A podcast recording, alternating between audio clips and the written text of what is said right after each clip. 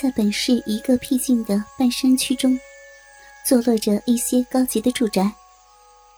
其中有一座两层高的别墅，连花园、泳池和网球场这些设施，占地有接近一个足球场般大。晚上十一点多，别墅的主人康子文在这时才刚刚回到家中。他一坐在沙发上。便听到一把非常温柔、轻软的声音，在自己的身后响起：“哥哥，你回来了，辛苦你了。”那声音是来自一个刚满十八岁的少女，长长的乌黑秀发披在肩上，样子非常的端庄漂亮，而且举止仪态甚为斯文，很有大家闺秀的味道。不过，唯一可挑剔的，是他脸上经常有着自然而发的冰冷感觉，自自然然的会令人感觉到很不易接近。他恭敬的端着一杯咖啡，向子文递上：“谢谢，真累了。”子文把咖啡接下，然后轻呷了一口。他俊朗的犹如雕塑的面孔。隐约透着疲累的表情。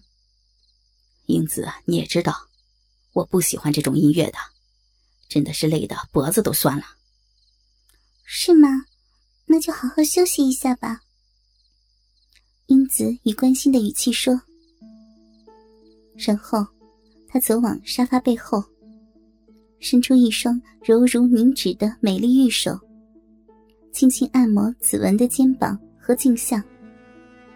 他的按摩技术有近乎专业水准，加上少女的玉手的温软又细，柔弱无骨，更令子文感到说不出的受用。疲倦也迅即消除了一半。可是，我并没有后悔去了，因为我遇上一件非常有趣的事儿。哎，你对那女歌星仙儿知道的多少？子没有回答，但子文似乎也早就知道了答案。他和自己一样，对本地的歌手也同样没有兴趣。他又自顾自的说道：“哼，竟然在演唱途中被塞入震弹，究竟是谁这样做的呀？”嗯，不如找那个人问问吧。似乎世界上没有什么事儿是他不知道的。也好，而且我也有其他的事要找他。说完，他便站起身来，走向书房。书房在别墅的二楼，用走的也要三分钟才走得到。而英子一直默默的跟在他的身后，直至到了书房中。在子文正在开动桌上的手提电脑时，英子才柔声道：“哥。”今天网络公司来过，问我们是不是要把专线提升到六兆。子文挥了挥手：“你决定就是了。这些事儿我一向不爱理，家中的事儿一切由你来办，我很放心。”他把计算机连接上网络，启动了视频会议软件，然后再在通讯簿中选取了一个叫“太阳黑子”的记录。立时，屏幕上显示出一个其貌不扬的胖子，年约三十左右。一向乐天的他，满脸笑意的向子文挥了挥手：“嗨，子文，有什么贵干啊？你订的货明天便会到了，不要催我了。”“哦，我找你不是为了这个，而是想问问你有关女歌星仙儿的事儿。”哟。好眼光啊！他的确是今年唱歌界中最好的素质新人呐。不过他是红氏唱片旗下的，那个洪万成是出了名的好色，更是调教师协会的海外会员。相信那仙儿已经是他的奴隶了吧？对，我就是想知道有关那洪万成的事儿，他的住址、平时的行踪。啊。莫非你想捋虎须，打他的马子。那外号叫太阳黑子的胖子，圆睁双目，以夸张的表情说：“那姓洪的，在本市的势力不弱，和黑道也有关联。早些时候，才找人教训过一个比我更矮的多嘴男艺人。你为了一个小歌星和他交恶，犯得着吗？哼，你也知道，我最讨厌的就是，不是用本身的调教能力，而是用低下的手段。”去令别人成为自己的奴隶。子文的表情变得严肃，那简直是对我辈的名声的一种侮辱。啊，我明白了。太阳黑子了解的点了点头。大调教师出手，我还有什么顾虑啊？哎，你什么时候想得到那姓洪的数据啊？越快越好。我大后天便要去日本。谈义父了，那好吧，那就后天早上给你吧。哈哈，谢谢你，你办事儿我放心。当子文终结通信和关上计算机后，一直在一旁静静看着的英子才出声：“要先洗澡，还是先吃点东西？”他完全不提有关仙儿的事儿，因为。他绝对信任子文的任何决定。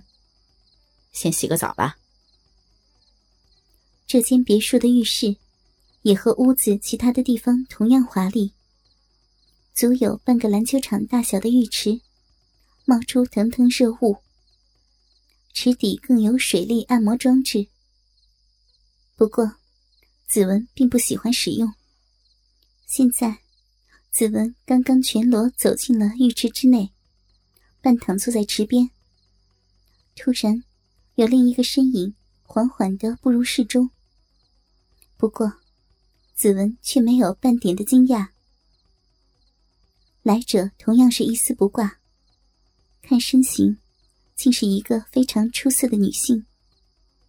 身材基本上是高瘦型，但体态却非常适中，有专业国际级模特的水准。